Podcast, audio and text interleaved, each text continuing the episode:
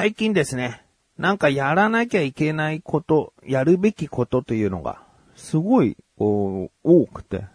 多すぎる中にも、その今日一日じゃあこれとこれとこれは絶対だなっていう項目からもちろんやっていくんだけど、それが終わると、あ、じゃあ残りのこともやらなきゃっていう意識はある中、なんかこう気が抜けちゃうというかね、それが一旦終わったから、あの、一息つきたい。それがまあ一息二息、もう三つ息ぐらいのなんか長い休憩を自分の中で取っちゃって、で、思うように進まないなっていう毎日なんですよね。えー、で、まあ、その中でもね、ちょっと、これはまあやらなきゃいけないことではないんだけど、まあ体調管理、体重管理か。うん、まあちょっとまた、ブクブクなってきたんで、痩せたいなと思ってきて。で、炭水化物を抑えようっていうのをですね、無理なく。うん、もう食べるときは食べるんだけど、炭水化物は控えるということをしています。うん、というのもですね、なんかまあいろいろこうね、やらなきゃいけないことが積み重なるっていうのは、ある意味ではこう、まあストレスを抱えることにも近いというか、まあストレスがたくさん生まれやすい状況でもあるんだよね。で、まあそのストレスのせいなのか何なのか、まあお、あの、お腹の内臓のなんかどっかがね、ちょっと気になるんだよね。で、食べ過ぎると、すごいその症状がどっと来たりするので、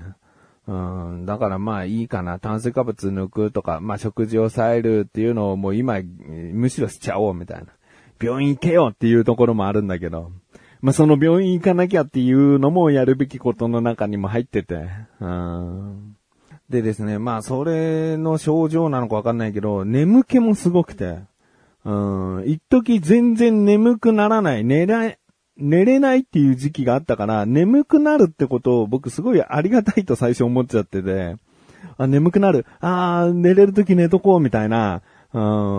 ん、でも違うんだよね。なんかもう、最初から言ってるようにやる、やるべきことをやらなきゃいけないのよ。眠くなっちゃうんだよね。もうなんかすごいね、今、頭が、ごちゃごちゃになっちゃってですね。一言で言うと、病んでるのかもしれない。うーん、いや、わかんない。笑えてるから、まだいいかもしれないと信じたい自分がお送りします。菊池のなだらか向上心。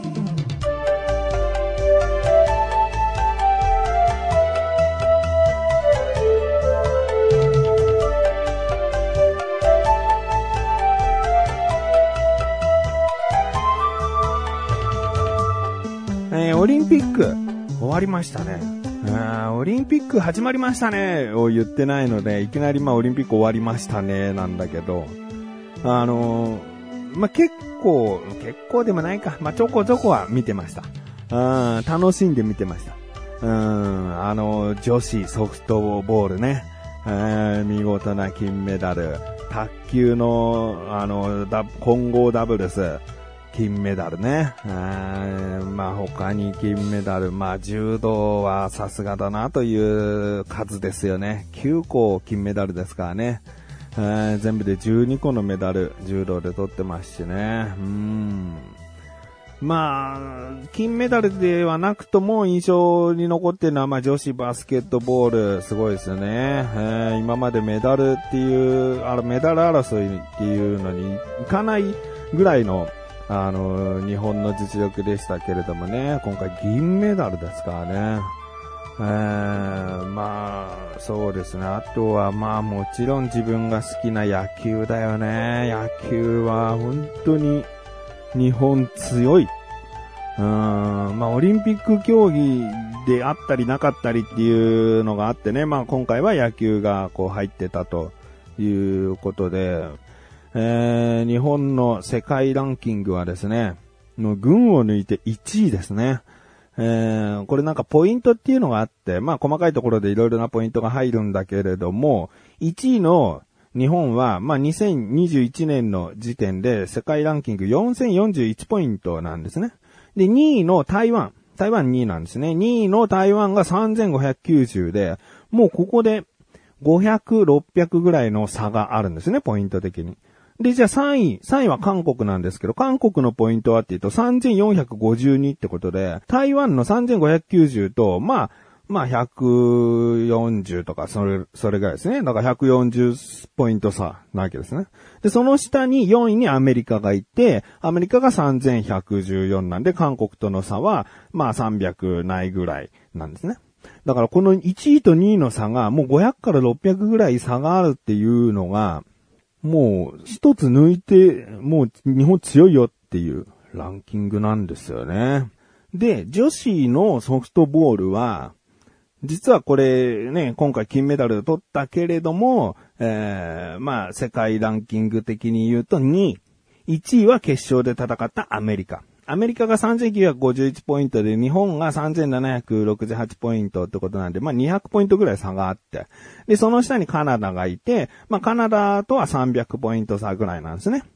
うんだからまあここはいい感じにポイントの差が取れてるんだけれども、まあ1位と2位でね、まあ差もあるよというところで。うん、でもまあアメリカすごい強かったからね。でですね、まあこれって、オリンピック競技としては男子野球競技と女子ソフトボールしかないんだよね。えー、女子は公式野球ないのかと。えー、男子はソフトボールないのかっていうとない、はなかったわけですね。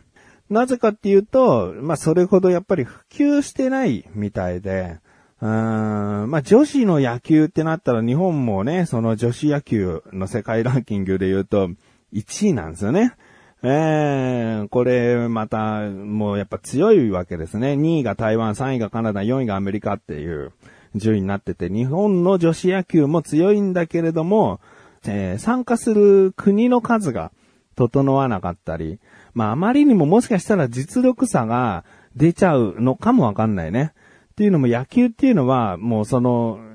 設備と用具と、ある程度充実した環境がないと、まあ、試合ができないもんね。練習の中の試合ができなかったりして、うん、別にこう、日本人だから上から目線でとかじゃなくて、その、簡単に言うとマイナースポーツなわけですね。まだまだ。うん。だから、参加国がいないだけで、えー、オリンピックにはまだ入れないというところなんですね。うん、まあ、男子野球も世界的に見れば、マイナースポーツと言われてるみたいですけどね。うん。で、男子ソフトボールも同じような理由なんですけれども、もうこれ、1位、日本なんですね。だからソフトボール男子、もう日本が1位で、まあ2位とのアルゼンチンとの差はもうわずかしかないんだけど、ソフトボールと野球ってやっぱ日本強いんだなって思いますよね、このランキング見てね。女子のソフトボールは、えー、2位ですけれども、まあ、あの 1, 1位はアメリカですから、えー、あのアメリカですから、えー、他はもう1位なんで、まあ、野球好きからするとね、すごく嬉しいですよね。うん。えー、日本はオリンピックで負けなしで金メダルまで行ったからね。野球ってさ、まあ、あの、ちょっとした、こう、流れっていうのもあったり、運みたいなところもあるから、あの、いくら攻撃で打ってもさ、その、得点が入るか入らないかの一本が打てなきゃ、もう何十本もヒット打ってても、一点も、こう、点が入らない場合もあるしね。うん、もういい球を、すごいいい球をこう投げたとしても、たまたまそのバッターがそこに向かって振ると決めていたところで、ホームランが一本出ちゃう。うん、その一点で、えー、負けてしまうとか、まあ、だから運って言うとちょっと違うんだけれども、やっぱ試合の流れみたいな、空気みたいなところがあったりするから、そこを負けなしでいけるっていうのがすごいなっていうね。で、日本も決してさ、圧勝でずっと進んでったわけじゃなかったからね、一試合一試合こう、もう、ギリギリのところでさよならで勝ったり、もうこれ今回は、ここは一旦負けてしまうのかなって思わせるようなところでも後半きちんとこう盛り返して、こう、見事勝利を収めるっていう試合もすごく多かったんで、だから、まあ、お見事でしたね。えー、ということでですね、まあ今回オリンピックの話したんですけれども、まああの、いろいろとまとめて話したいこと、これを踏まえて話したいことはですね、オリンピックをやってよかったのかどうかっていうところも正直ありますよね。えー、コロナがなんだっていうね、世界の国々の方々が日本に集まってね、えー、どうなるのかっていうところはあったんだけど、結果的に言うと、やっぱりオリンピックって、盛り上げてくれたんじゃないかなって思うんだよね。うん。まあもちろん、この結果、えー、日本がこう、金メダルの獲得した数が世界で3位で、すごい良かった。今回のオリンピックすごい良かったなっていう結果ではあるけれども、まあ、しないに越したことはなかったんじゃないか、どうなんだっていう思う人もいるかもしれないよね。コロナのこの感染者数からするとさ。まあ、オリンピックは直接コロナの感染者数と結びつくわけじゃないんだけど、まあ他にもさ、あの、オリンピックじゃない、まあ比較的マイナーな大会とかさ、そういったことはさ、どんどん中止にしてきたところはあるからさ、なんでオリンピックだけやれるんだよって思うアスリートの方々、ね、もうたくさんいると思うんだよね。うん。でも、ここで間違えちゃいけないのは、まあ、たまにツイッターとかでも見かけるんだけど、スポーツ選手に噛みつく人ね。こう、コロナだなんだっていうことを踏まえてさ、スポーツ選手、まあ、あの、オリンピック出場選手に対して文句とか不満とかいうのは、もう相当なお門違いってことを認識してほしいし、そんな人はいろいろなこれからの問題を解決するに絶対に耳を傾けたくない人になってるだけだよっていう。うん、問題の根源というか根本というか原因ね。そういったところと、あと、批判されるべき、えー、ところっていうのをしっかり見極めきれてないような人に、コロナだなんだっていうのを、こう、語ってほしくないよね。うん、だからもう全然こう、オリンピック選手も、あの、出場します、頑張りますって、表現しにくかったと思うよね。このオリンピックやるかやらないかってすごい揺らいでたから、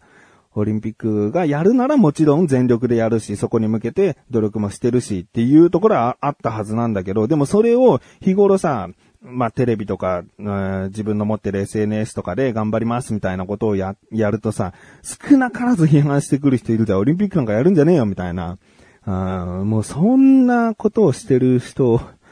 もう本当に何も喋らないでくれって思っちゃうね。うん、まあ、無事。無事と言っていいと思うんだけどね。無事オリンピックは終わりまして、で、今夏休みですよね。で、うちも子供二人いますから、その夏休み、どっか連れてってあげたいとか、なんか楽しませたいって思うんだけど、非常に出かけにくいね。まあまあ、だからこそかな、オリンピックが夏休み中にやって、えー、まあ子供たちはオリンピック楽しめてはなかったけれども、うん、まあそういったことがね、盛り上がったっていう部分で言えば、うん、良かったんじゃないかと思うと同時にですね、他の、例えば音楽のフェスだとか、そういったイベントもですね、うん、何でもかんでも自粛っていうとさ、暗いムードにもなってくような気がしました。うん、やるに向けての、こう、いろいろな試行錯誤っていう方が難しいんだっていう。やることの方が実はすごく大変なんだっていうことを考えながら、まあ、そういったイベントを見届けていきたいなと思いました。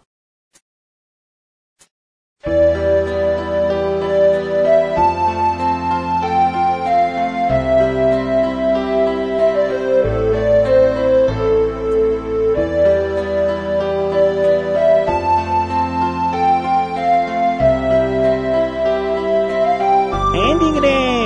す。え、お知らせかな ?YouTube の楽しいトーク。見てくださいね。今週公開されたのは、裸になろうという。えー、音声媒体。まあ YouTube だから一応動画だけれども、音声媒体での裸になろうよということでですね、相手のシバンちゃんとスポンポンになって話しましたので、えー、見た目もね、動画だから、まあ見た目もね、ちょっと変えたりしましたんでね、えー、気になるという方はぜひ見てくださいね。最後の最後でね、あの黒い丸、うん、変な方行きますからね。気になるという方はぜひじっと見てみてください。ということで、なったらかこちゃせやまいさつよろかついです。それではまた次回お会いできくちじゃりさめがれたまりでもありお疲れ様です。